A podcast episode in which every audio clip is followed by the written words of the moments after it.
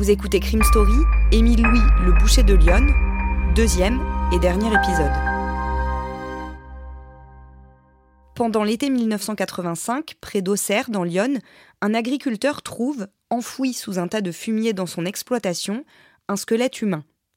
Christian Jambert, un gendarme particulièrement téméraire, découvre en tentant de l'identifier que sept jeunes femmes confiées à la DAS ont disparu dans le département entre 1977 et 1979. Celle dont le corps a été retrouvé s'appelle Sylviane Lesage.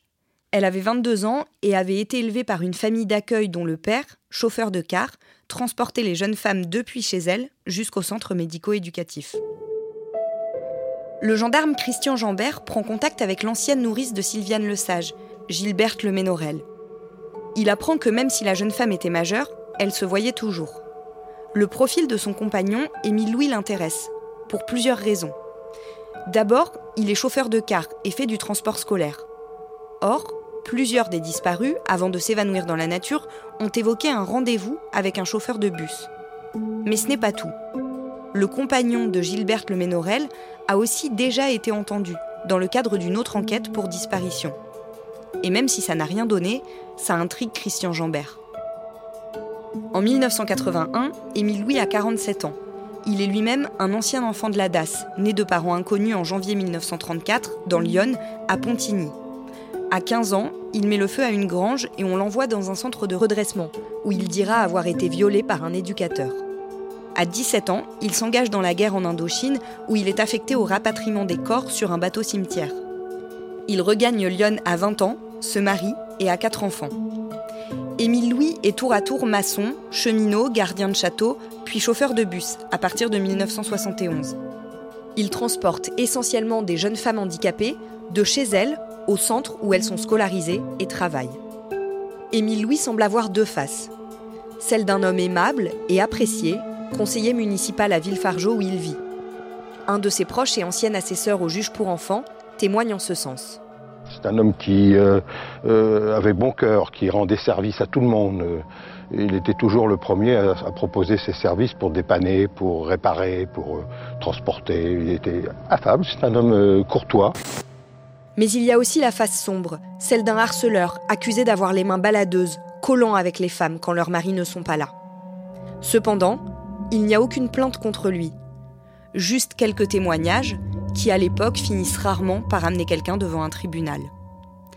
Après avoir recensé des accusations d'attouchement sexuel formulées par les enfants que garde la compagne d'Émile Louis, Christian Jambert tient enfin une raison d'arrêter le chauffeur de bus.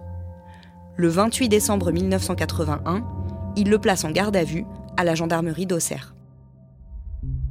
Damien Delseny, à ce moment-là, Émile Louis est officiellement placé en garde à vue pour attouchement sexuel, mais ce qu'espère Christian Jambert, c'est lui faire avouer le meurtre de Sylviane Lesage. Oui, il espère tirer sur ce fil-là parce qu'en fait, des témoins ont confirmé qu'il était bien le confident et même plus, il était l'amant de Sylviane Lesage. Donc Christian Jambert, il est persuadé que Émile Louis est derrière le meurtre de Sylviane Lesage. En plus, le corps a été retrouvé près d'un endroit où Émile Louis a l'habitude d'aller pêcher à une centaine de mètres environ. Pendant la garde à vue d'Émile Louis, sa compagne va se révéler une aide précieuse. Alors on ne sait pas trop quelles sont ses motivations à ce moment-là, mais effectivement, elle va se mettre à chercher dans leur maison des, pièces qui pourraient intéresser, des objets qui pourraient intéresser les gendarmes. Et sous l'escalier, elle va trouver des vêtements qu'elle va amener jusqu'à la gendarmerie. Dans ces vêtements, il y a un imperméable avec des traces de boue et surtout, il y a des bandelettes de tissu en jean qui sont tout à fait similaires à celles qui ont été retrouvées autour des mains du cadavre. Pendant les 48 heures que dure sa garde à vue, Émile Louis nie tout. Il reconnaît qu'il avait déjà vu Sylviane Lesage, mais il se défend d'avoir été son amant. Il dit que tout ce qu'on raconte sur lui, ce ne sont que des ragots, que les vêtements apportés à la gendarmerie ne sont pas les siens, et qu'on les a sûrement mis chez lui pour lui nuire. Est-ce que ça convainc le gendarme Jambert? Pas du tout. D'ailleurs, il est persuadé, hein, le gendarme Jambert, que le chauffeur va finir par craquer. Mais pendant la garde à vue, va y avoir un événement, une sorte de coup de théâtre qui va faire diversion puisque juste à la fin, effectivement, Émile Louis va avouer, mais pas cette affaire, pas pour ce crime. Il va avouer avoir abusé de trois jeunes filles mineures qui étaient confiées par la DAS à sa compagne. Et de ce fait, la garde à vue, elle se clôture là-dessus, c'est-à-dire il, fait des aveux, mais pas sur la bonne affaire. Émile Louis n'est pas poursuivi pour meurtre, mais il est inculpé d'attentat à la pudeur sur mineur. En 1983, il est condamné à trois ans de prison. En 1984, Christian Jambert envoie au parquet un rapport accablant sur le chauffeur de bus. Mais il ne se passe rien. Le document est classé sans suite et un non-lieu est déclaré à l'été 84 pour insuffisance de charge. Par le jeu des remises de peine, la même année, Émile Louis quitte la prison d'Auxerre et s'installe dans le Var, à Draguignan. Il fait des petits boulots, s'achète un camping-car et vit sur les routes. Cinq ans après ce changement de vie, son nom ressurgit dans les fichiers de la gendarmerie. Il est suspecté du meurtre d'un petit garçon dans un camping. Rapidement mis hors de cause dans cette affaire, il est arrêté peu de temps après pour une autre affaire, des attouchements commis sur les enfants de ses voisins de camping. Il est condamné à 5 ans de prison et finalement libéré au bout de deux ans et demi, le samedi 18 avril 1992.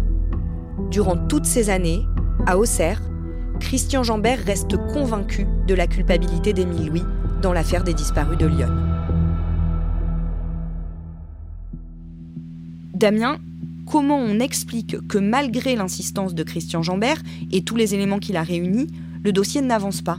Alors, il y a sûrement plusieurs raisons. On peut imaginer que les magistrats au CER sont à ce moment-là soit un tout petit peu paresseux, soit même complètement euh, incompétents. C'est une possibilité. Il y a aussi le côté un peu sensible de cette enquête qui peut euh, perturber un peu l'équilibre local. C'est une petite ville de province. Euh, on veut peut-être pas embêter les notables. C'est aussi des dossiers qui demandent beaucoup de travail pour finalement peut-être un résultat où on se dit après tout, c'est des femmes qui ont disparu, elles étaient handicapées, personne ne les réclamait vraiment. ça peut paraître étrange, mais ça peut être une des raisons pour lesquelles les enquêtes ne sont pas menées jusqu'au bout. Mais on sent bien qu'il y a quand même un côté un peu délibéré dans, cette volonté justement de ne pas enquêter, puisque euh, quand plusieurs années plus tard on va réexhumer le dossier d'instruction à Auxerre, on va trouver dessus un post-it avec marqué en lettres capitales non. Euh, c'est autant de choses qui, qui laissent penser que vraiment ce dossier, personne n'en veut et personne ne veut travailler dessus. Un nouveau personnage va permettre un changement majeur dans l'enquête. Il s'appelle Pierre Monoir et il va créer en 1996 une association pour défendre les personnes handicapées dans Lyon et il va évidemment s'intéresser beaucoup à l'affaire des disparus et il va lancer des appels à témoins dans des émissions euh, à grande écoute. Les auditeurs ont la parole sur la radio RTL, Perdu de vue à l'époque, l'émission euh, sur TF1 de, de Jacques Pradel. Et donc pour la première fois, le fait de faire bouger comme ça médiatiquement les choses, ça va déboucher sur l'ouverture d'une information judiciaire. Mais en 1997, le gendarme Christian Jambert est retrouvé mort. C'est une nouvelle péripétie dans ce dossier qu'on a déjà connu beaucoup. Alors officiellement, euh, le gendarme Jambert s'est suicidé, mais il y a deux balles qui ont été tirées. Euh, alors effectivement, il était, il était assez déprimé, notamment à cause de cette enquête qu'il n'arrivait pas à faire aboutir, mais pour d'autres raisons aussi. On l'écoutait pas, euh, ça prenait beaucoup, beaucoup de place dans sa vie personnelle, mais on n'en a jamais vraiment su davantage. Son corps a même été exhumé à plusieurs reprises pour faire des nouvelles analyses, parce qu'il y avait une piste qui laissait penser que c'était peut-être pas forcément un suicide, qu'on l'avait éliminé justement parce qu'il était devenu gênant, mais ça n'a jamais rien donné de probant. Mais en tout cas, la mort du gendarme Jambert, ça devient une affaire dans l'affaire, quelque chose qui complique encore le dossier et ça ravive aussi ce côté, euh, ce côté complot. Hein. Peut-être a-t-on voulu faire taire l'homme qui en savait trop. Au moment de la mort de Christian Jambert, Émile Louis vit toujours dans le Var. Il a épousé une femme handicapée dont il est le tuteur et gère la pension. Et à la fin de l'année 2000, son nom circule à nouveau à propos des disparus de Lyon et des journalistes sont mis au courant. Il arrive qu'au cours de certaines enquêtes, nous soyons informés des développements à venir. Alors ça fait partie de la relation de confiance qu'il peut y avoir entre des sources d'information et nous. Euh, et des fois, ces sources, elles prennent le risque de nous informer euh, en amont, mais évidemment avec la condition qu'on n'en parle pas tout de suite. Euh, il s'agit juste pour nous de nous préparer, d'avoir une sorte de coup d'avance. mais là, ça va aller un peu plus loin que d'habitude parce que Frédéric Vézard, qui suit le dossier à l'époque pour le Parisien, va apprendre par les enquêteurs la date de l'interpellation. Ils disent voilà, c'est prévu pour le mardi 12 décembre. Et donc la veille, le lundi, il va décider d'aller sur place avec un photographe et ils vont se mettre en planque sur le parking de l'immeuble où vit Émile Louis à Draguignan. Et soudain, alors qu'ils sont dans leur voiture, il le voit sortir avec son caniche au bout de sa laisse.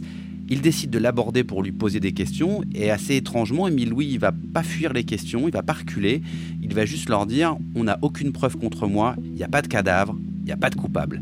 Alors évidemment, euh, Frédéric Vézard, il est au courant, lui, que Émile Louis va être interpellé dans les heures qui suivent.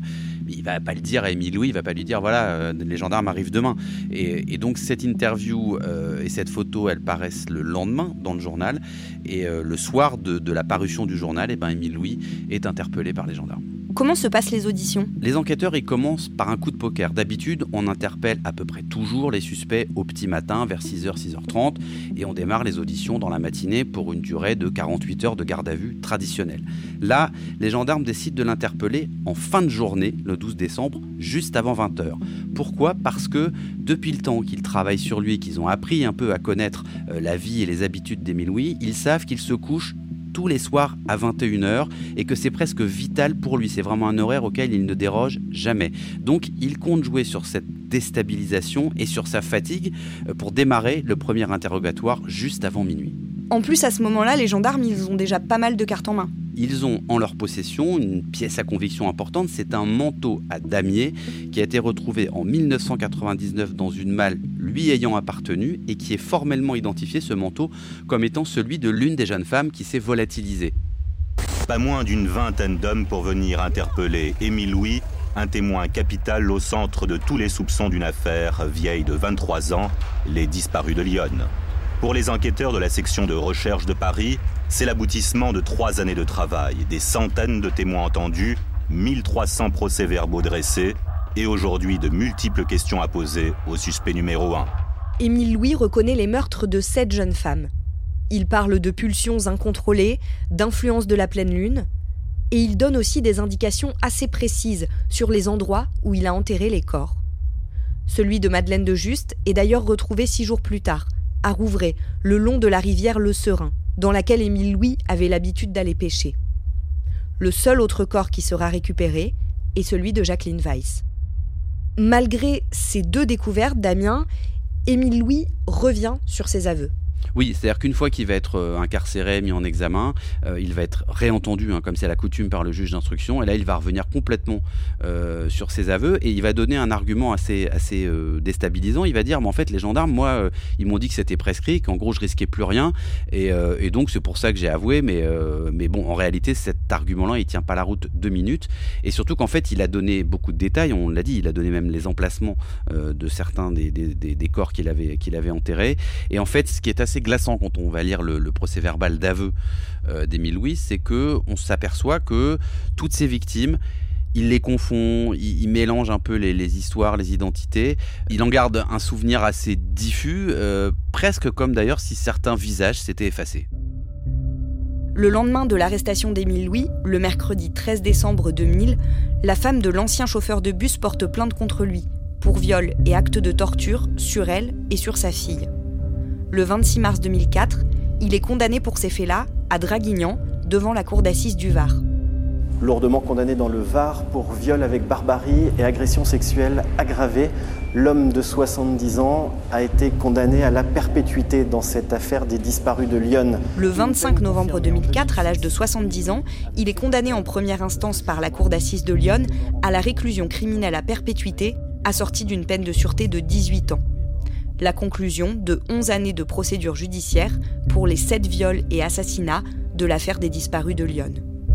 Le 26 juin 2006, sa peine est confirmée devant la Cour d'appel de Paris.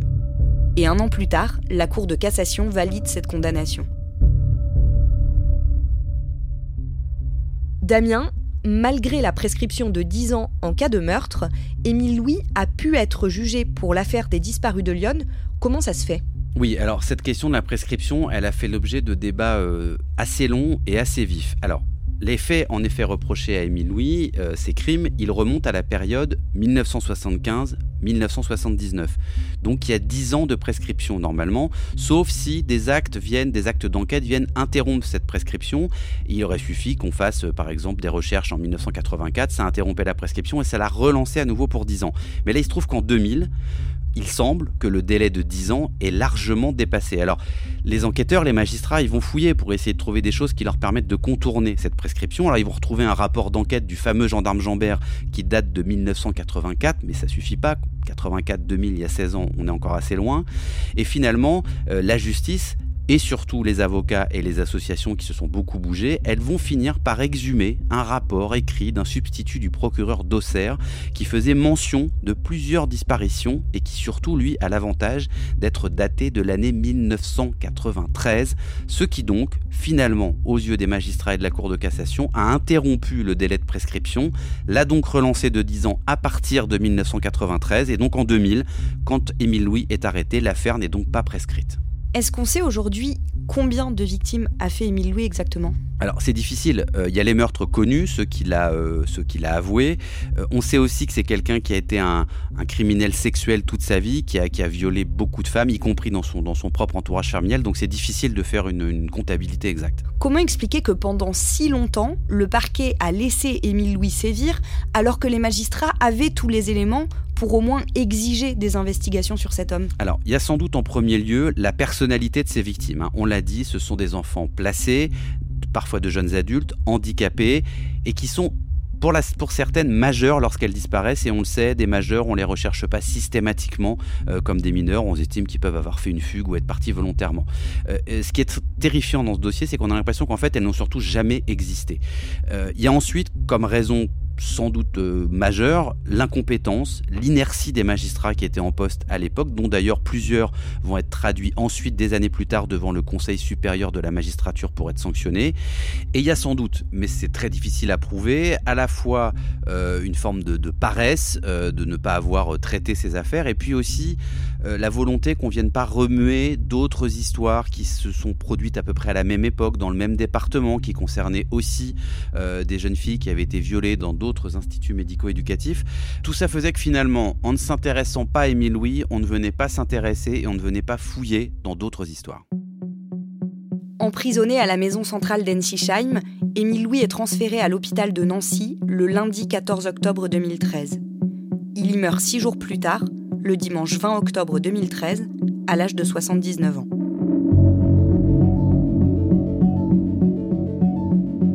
Venez d'écouter Crime Story, le podcast fait divers du Parisien.